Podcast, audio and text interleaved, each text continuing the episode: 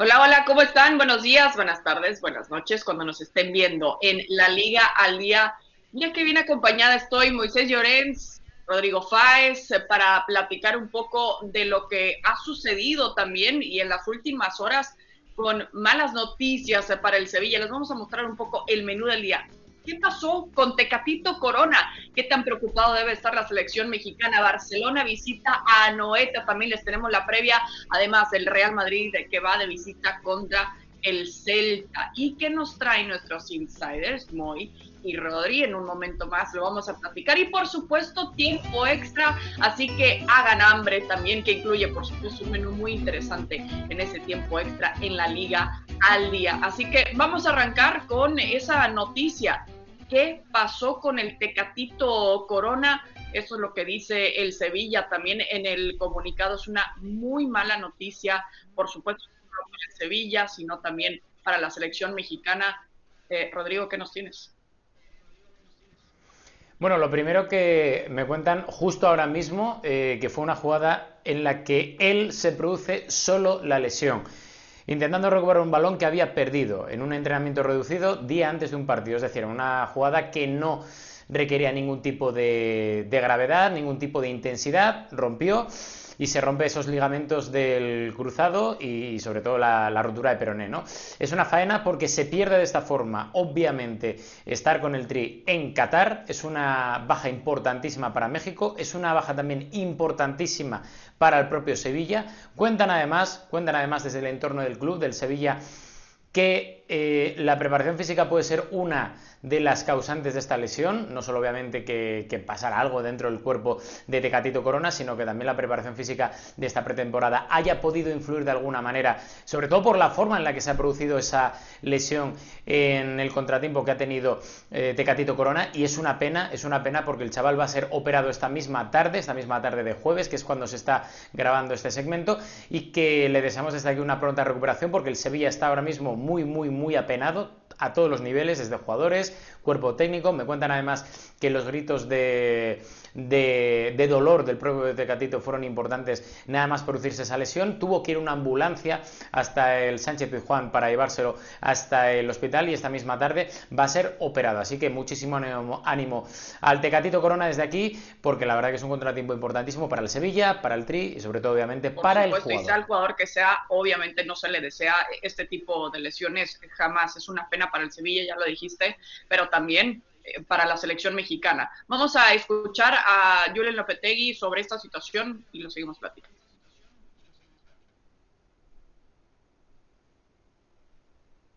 Eh, a partir de ahí, si me preguntas también por lesionados, etc., bueno, eh, vamos a, ir convocados todos los que están disponibles con la ausencia del Tecatito Corona que se ha lesionado hoy en, el entrenamiento. Bueno, eh, vamos a esperar las pruebas que le van a hacer, un tema de aparentemente de tobillo y vamos a esperar un poco a las noticias que tengamos, pero está descartado al 100% para mañana y a la espera un poco de la valoración médica. ¿eh? Hola Julen, por aquí, ¿qué tal? Eh, buenos días, Juan Antonio Piñeda para Radio Marca. Hemos visto el Tecatito salir en ambulancia. No sé si, ha sido un asunto aparatoso, si nos puede contar algún detalle todavía. Bueno, ya eh, más detalles, decirte más cosas te mentiría. Hay que esperar la valoración médica, las pruebas. lógicamente no tiene buena pinta porque porque como tú dices ha salido de esa manera y bueno, pues lances del fútbol que desgraciadamente se han cebado en este caso con, con Jesús y, bueno, esperar que las pruebas que le hagan sea lo menor posible, pero sí es cierto que, que no tenía buena pinta, ¿eh? es la realidad Y sí, en la realidad no tenía buena pinta, bien lo dijo Lopetegui, aquí el comunicado oficial del Sevilla, el extremo sevillista Jesús Tecatito Corona ha sufrido una importante lesión en el entrenamiento de este jueves en un lance del juego sin que eh, mediara de un principio, este tipo de lesiones necesita una recuperación de entre cuatro y cinco meses, complicado lo que vive entonces el Tecatito Corona eh, que han revelado que padece de una rotura eh, del peroné, así como ya no sé, platicabas, Rodrigo. Eh, ¿Cuánto pierde el Sevilla también, Moy, y, por supuesto el jugador con esta lesión en un timing que parece muy desafortunado?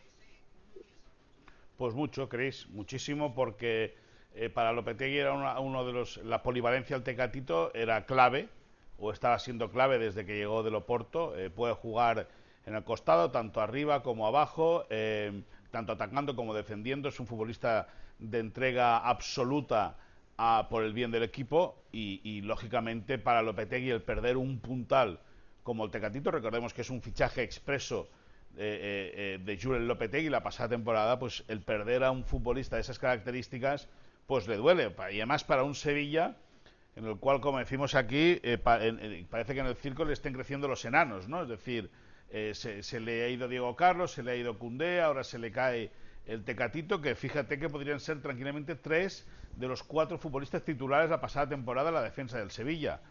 Eh, con todo pierde, pierde mucho eh, que va a tener que reinventarse, Monchi va a tener que rebuscar mucho en el mercado para encontrar un futbolista que se pueda asemejar a las opciones que le da de juego el futbolista mexicano y lógicamente para, para el Tecatito es un, palo gordo, un palo, un palo importante porque eh, em, se pierde el Mundial. Y perderse el Mundial eh, en un momento como está la selección mexicana, en una situación en la cual eh, está en el, en, el, foco mediático, está en, el, en, el, objetivo de la crítica por, por los malos partidos, es, grave. Y más teniendo en cuenta que se aproxima un cambio generacional en la selección mexicana y algunos, muchos de los que ahora van a viajar a, a Qatar posiblemente no estén en el próximo mundial que se disputa, recordemos, en Estados Unidos, en Canadá y en México. Y, supongo que ahí muchos de los que están ahora les gustaría llegar, entre ellos el Tecatito, lógicamente, pero ojo, que según cómo vaya el resultado en Qatar, puede haber una revolución generacional en, la selección mexicana. Es un palo para todos, sin ninguna duda, y también para la Liga Española, porque pierde un futbolista eh, de, muchísimo. Por supuesto, las tres partes salen perdiendo, el jugador principalmente, la situación de club y también lo que mencionabas de selección. Y deja tú en año mundialista, a dos, tres meses también, eh, algunos meses, vaya, eh, del arranque de, la Copa del Mundo. Pero Chris, y, Chris, y, luego hay otra cosa, es que esto no, no, no, no tiene que ser de ejemplo, pero sí, lógicamente, todos los que aspiran a ser mundialistas eh, eh, saben que una lesión ahora les va a fastidiar la Copa del Mundo. Yo no digo que la gente vaya a levantar la pierna, ni mucho menos, pero sí que los jugadores van a ir con mucho cuidado. Como explicaba Rodrigo ahora, lo del Tecatito, lo del tecatito parece que ha sido algo fortuito, ¿no? que se ha hecho algo solo, que no ha sido por una mala patada, una mala entrada, una entrada de destiempo. No, no ha sido solo, pero la cuestión es que el Tecatito no va al Mundial y, más allá de lo del Sevilla, el no poder estar con su selección en un momento tan difícil, pues supongo que le debe doler ah, eso por supuesto, y es increíble que no es una situación bastante nueva, ¿no? Parece que en cada mundial le sucede a un jugador y es la situación de lo que es el fútbol también, así que no nos vamos a poner muy filosóficos también en esta, liga al día. Hmm. Eh, ahora nos enfocamos en lo que le toca al Fútbol Club Barcelona, lo que ya les mencionábamos en el menú del día, lo que eh, parece siempre un poco complicado esa eh, visita a Noeta. ahora con ese arranque con tantas dudas, qué tan importante es regresar desde ya al camino de la victoria con tanta presión, expectativas que tenía el Barcelona antes de arrancar la liga, Rob. Bueno, sobre todo, perdón, para disipar esas primeras dudas que, sembró el equipo en el partido contra el Rayo Vallecano de la pasada jornada, ¿no? Yo creo que el Barça necesita dar un manotazo encima de la mesa, necesita disipar esas dudas y sobre todo esas interrogantes que creo que tiene Xavi, mejorar el juego del equipo, mejorar también una vez pasado el partido contra la Real Sociedad el hecho de mejorar los rendimientos a nivel de puntaje dentro de casa en el Camp Nou, pero sobre todo lo más inmediato es eso. Es un estadio muy complicado el de Anoeta, es un estadio que, que, sobre todo empuja, que tiene ganas de ver a la Real Sociedad. La Real Sociedad es un gran proyecto que se ha consolidado a lo largo de los últimos cinco años ahí arriba. Siempre es habitual en los últimos eh, campeonatos ver a la Real Sociedad competir por Europa, incluso por la Champions. Y creo que este año el equipo cuyo director deportivo es Roberto Olave, creo que va a estar ahí otra vez. Y lo de la primera jornada no es algo que vaya a ser eh, solo fruto de un día, sino que es una buena piedra de toque para la Real Sociedad recibir al Barça con esas dudas iniciales que tiene, porque con tranquilidad, con calma y sobre todo con los pies en el suelo, el Barça y el barcelonismo tienen que estar tranquilos, porque hay entrenador, hay proyecto, ha habido un esfuerzo muy grande por parte de la directiva para atraer y reforzar a un equipo que en mayo todos pensábamos que no iba a reforzarse demasiado, pero al final han traído a grandes jugadores y qué mejor piedra de toque para la Real, pero también obviamente para el Barça, jugar, no voy a decir un duelo directo, porque obviamente el Barça creo que es superior, pero un duelo que le va a servir a ambos para decir, oye, ¿hasta dónde podemos en este inicio de temporada llegar? ¿Dónde podemos ver al equipo? ¿Hasta dónde puede llegar?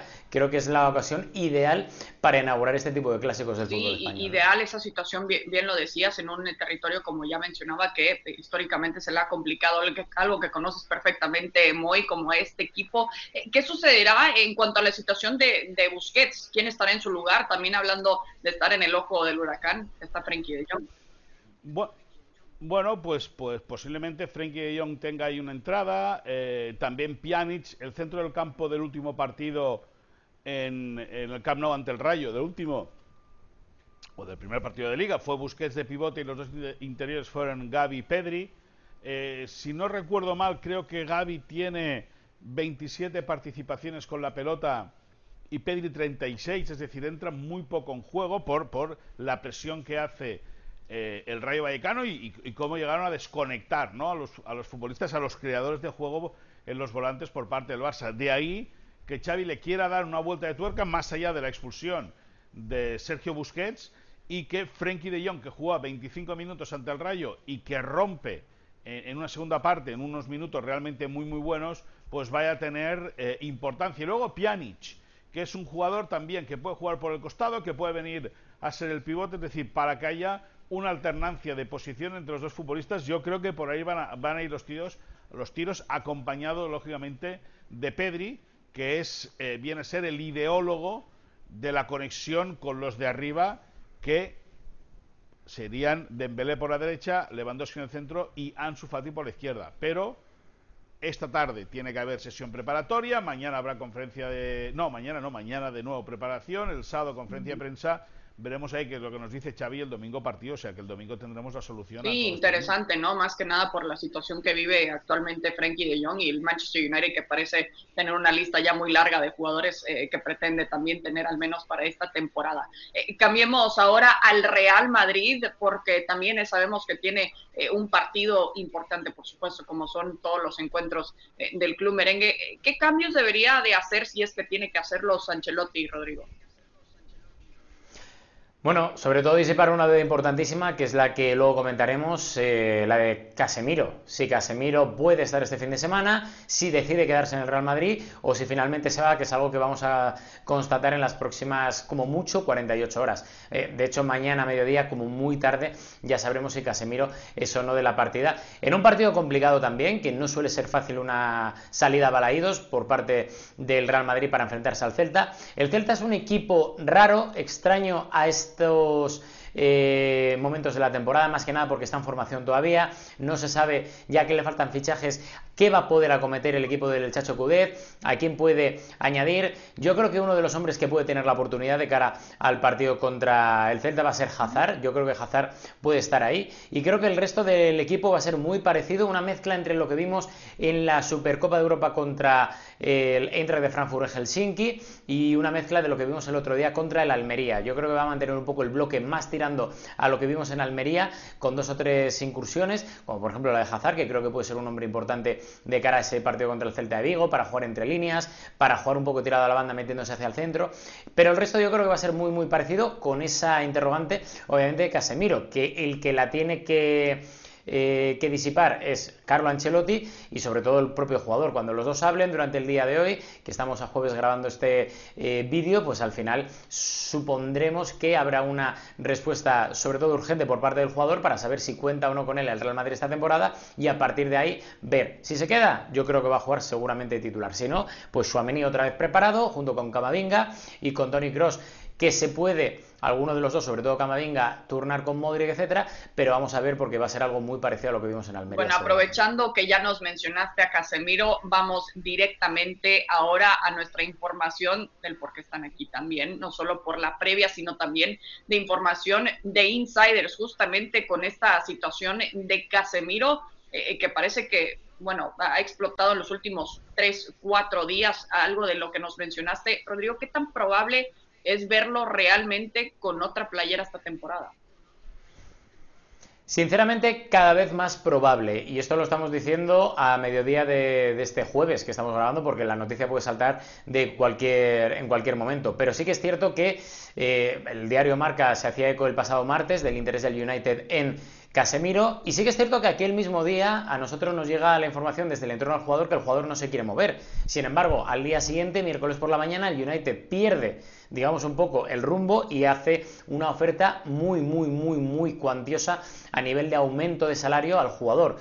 Y es ahí cuando el jugador habla con el Real Madrid, el entorno del jugador habla con el Real Madrid y le dice, oye, esta oferta es muy buena para mí a nivel individual él había decidido quedarse, pero esa oferta le hace cambiar de opinión en apenas 24 horas. El Real Madrid no quiere vender a Casemiro, Ancelotti no quiere deshacerse de Casemiro, sin embargo también desde la entidad entiende que Casemiro ha pasado sus mejores días ya en el Real Madrid, ya no está en ese pico de forma de trayectoria, por lo cual si el jugador le pide al Real Madrid como mínimo escuchar la oferta del Manchester United y si esa oferta supera los 65 millones de euros, más o menos de euros, el Real Madrid es más que probable que deje salir a Casemiro, que es un jugador veterano, de mucha ascendencia en el vestuario, es uno de los capitanes y que además ha sido un hombre muy importante a quien ha tenido que convencer el propio Carlo Ancelotti durante la gira de Estados Unidos para que estuviera tranquilo ante la llegada de Chouameni.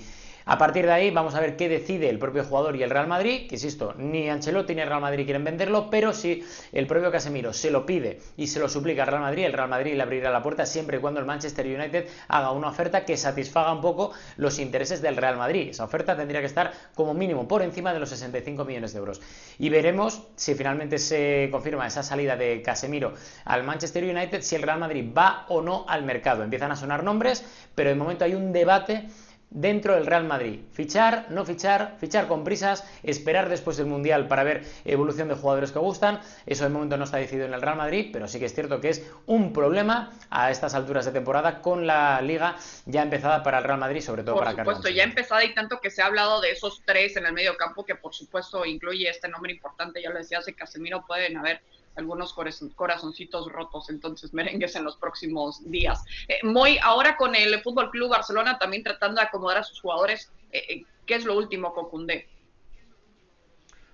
Bueno, lo último con Cundé es que el Barça está apretando a la liga, buscando fórmulas y tratando de encontrar soluciones para poder inscribir al futbolista francés. Fue el único descarte, el único jugador que no eh, entró en la lista de futbolistas que quería inscribir el Barça la semana pasada, el pasado viernes.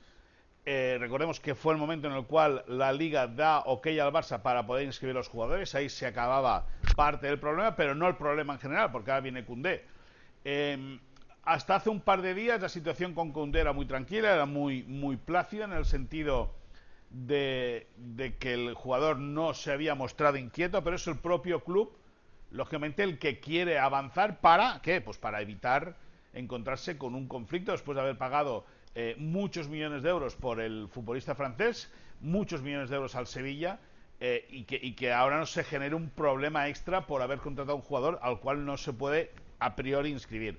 El Barça está trabajando, como os digo, eh, con la liga a marchas forzadas, está tratando de encontrar eh, soluciones y poder inscribir al jugador antes del eh, partido del próximo domingo en Anoeta. Tiene aún un par de días de, margen para poder conseguirlo. Las reuniones son intensas, las charlas con la liga continuas y vamos a ver si son capaces o no de poder hacer, de poder inscribir a ese eh, jugador, porque si se consigue, podemos tener un bonus extra la próxima semana que ahora Ah, ok, me, gusta ahí un poco, nos dejas en, suspenso, porque vamos a regresar contigo también, Rodrigo, para que nos platiques, hablando de situaciones incómodas también, no solo lo que ya nos platicabas con Casemiro, sino también la situación con Marco Asensio, que no lo hemos visto. Y tiene pinta que no lo vamos a ver Los últimos cuatro partidos oficiales del Real Madrid, Asensio ha jugado cero minutos, Chris, cero minutos. Entienden desde el entorno de Marco Asensio que el Real Madrid no quiere a Marco Asensio y que están forzando la situación para ver si hay alguien que pueda comprar y pagar un traspaso por Marco Asensio. Y la situación está complicada porque Marco Asensio de momento no está convencido por los intereses que le han llegado. Sabe que gusta mucho en el Milan porque Maldini, su director deportivo, desde hace mucho tiempo lleva siguiéndole y ha constatado a través de informaciones de ESPN que es uno de los objetivos del Milan, pero no acaba de convencer esa opción. Desde Inglaterra hay algún tapado, pero tampoco parece convencer y cuando convence digamos que la oferta que recibe el Real Madrid a nivel de tanteo inicial no convence al Real Madrid, por lo cual es muy complicada ahora mismo la salida o la situación, mejor dicho, de, de Marco Asensio. Primero porque Marco Asensio acaba dentro de un año su compromiso con el Real Madrid. Marco Asensio sabe que en el Real Madrid no va a jugar lo que él desea ni con la continuidad que él quiere. Y eso es un problema muy grave porque hay un mundial dentro de unos meses y él quiere convencer a Luis Enrique. Por otra parte, lo que llega no le convence, que sí que le asegura esos minutos, entonces al final el Real Madrid dice, pero vamos a ver, si es que no cuentas, te lo estamos diciendo porque has jugado cuatro, o sea, de los últimos cuatro partidos, cero minutos.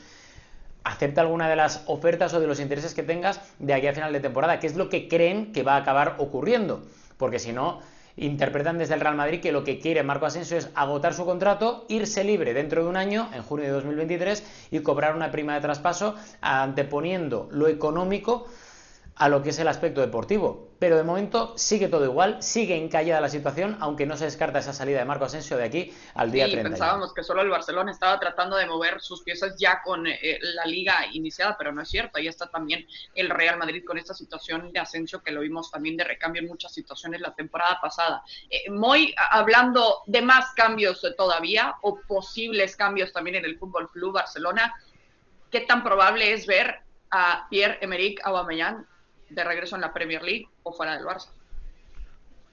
Bueno, ahí hay muchos números de que eso suceda. Eh, estamos viviendo días eh, muy, bueno, días, no, llevamos meses, años, yo diría. años. Sin, un, sin, una tarde, sin una noche tranquila en el Camp Nou, pero más vale así que, que no de la otra manera. Y ahora, bueno, se destapó la caja de, o se destapó el, el, el pastelito de, de Pierre-Emerick Aubameyang el cual eh, sigue teniendo muy buen cartel la Premier League. Recordemos que sale del Arsenal, el, del Arsenal el pasado mes de enero eh, por, por, una discrepancia con, con Mikel Arteta, con el técnico del conjunto londinense.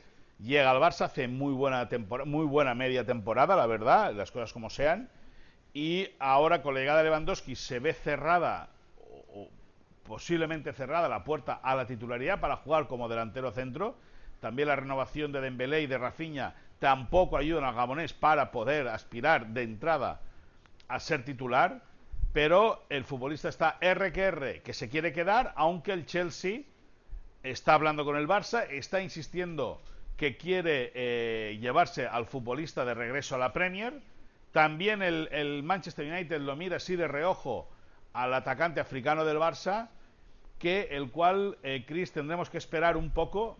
Yo no me voy a aventurar a decir que se va a ir o que se va a quedar porque el mercado está siendo muy volátil. El Barça sí que sabe que entre Dest, De Jong, Aubameyang y, eh, eh, y, Depay, de los cuatro, dos van a tener que irse. Depay posiblemente se vaya a la Juventus a coste cero. Por lo tanto, entre De Jong, Dest y Aubameyang tiene que vender a uno de los tres. Pero no sacarlo, sino cobrar un dinero para que ayude a invertir en, el, en la masa salarial, es decir, en, en, poder hacer hueco y poder inscribir a jugadores, punto número uno, y punto número dos, para tener dinero líquido. El Barça ya está en la regla del uno a uno, ya se ha puesto bien en ese sentido con la liga, lo que ingresa lo puede gastar y el Barça cuanto más dinero saque, más dinero tendrá para invertir en algún otro refuerzo que podría ser Marcos Alonso por un costado, que ahora luego te hablaremos, bien reforzar el lateral derecho, que es lo que quieren,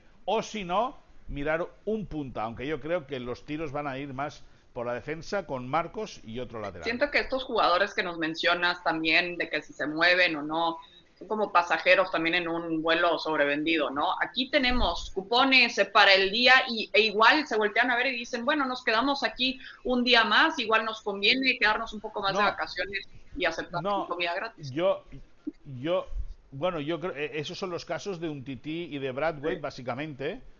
Eh, a Serginho Des, por ejemplo, lo han mareado mucho, porque había semanas que sí que lo querían y había semanas que no lo querían.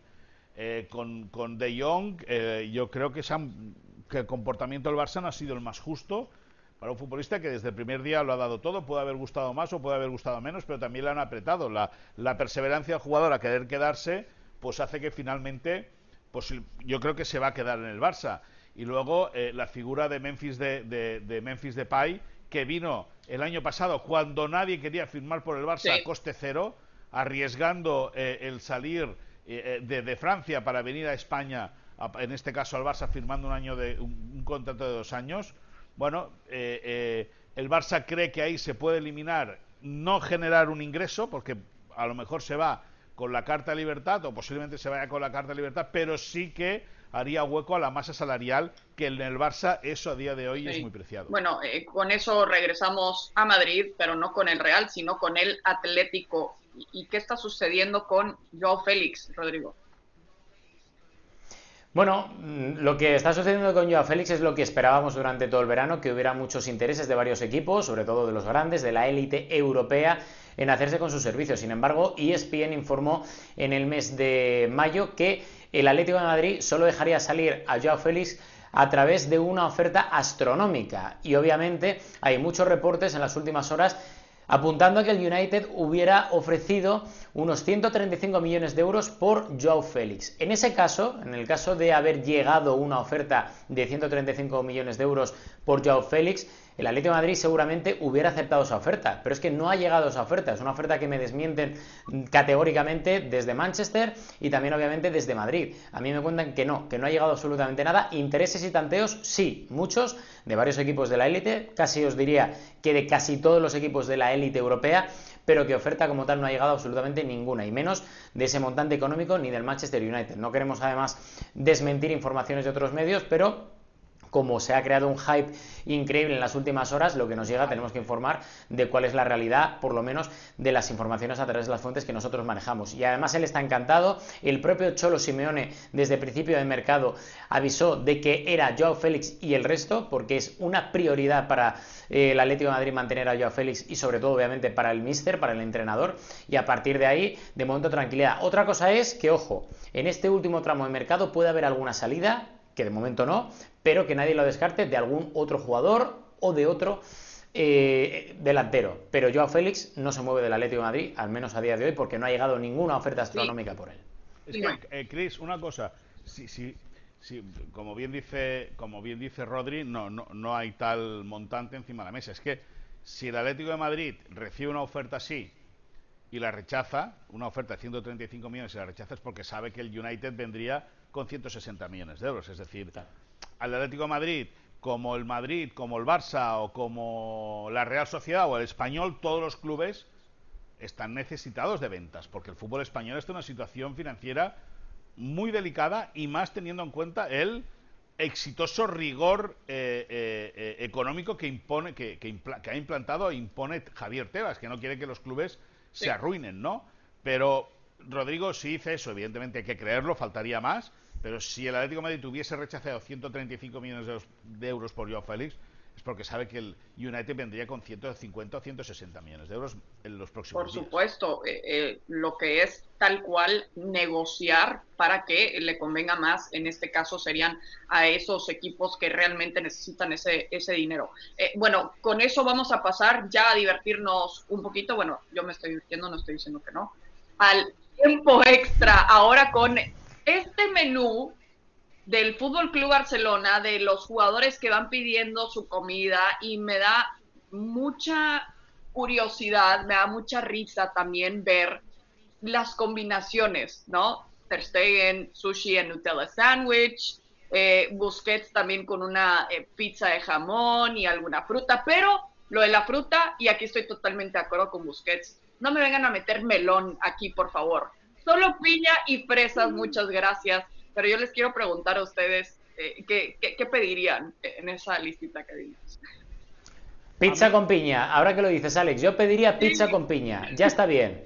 Ya está bien del hate. Y si no, que la gente aquí lo comente. Pizza con piña, ¿por qué no? Yo, Sí, sí, y escúchame otra cosa. A mí lo que me extraña es que, siendo una filtración de algo del Barça, se haya filtrado comida y no se haya filtrado qué beben los futbolistas cuando se van a tomar copas, ¿me entiendes? O sea, que se filtre algo divertido, o sea, algo, algo que está bien, o sea, algo lógico, ¿me entiendes? Ahora, en los últimos tiempos, como solo se filtra basura desde aquel vestuario, pues me extraña y la verdad es que eh, me agrada. Yo como Rodrigo, pizza con piña. Los tres estamos de acuerdo y siento que mucha gente nos va a tirar mucho hate. Tiren su hate aquí, ¿eh? Sí. Pizza con piña y con jamón. Qué delicia.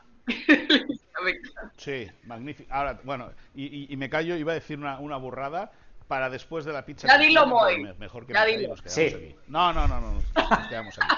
bueno, luego, luego nos, mandas el mensaje, ¿va?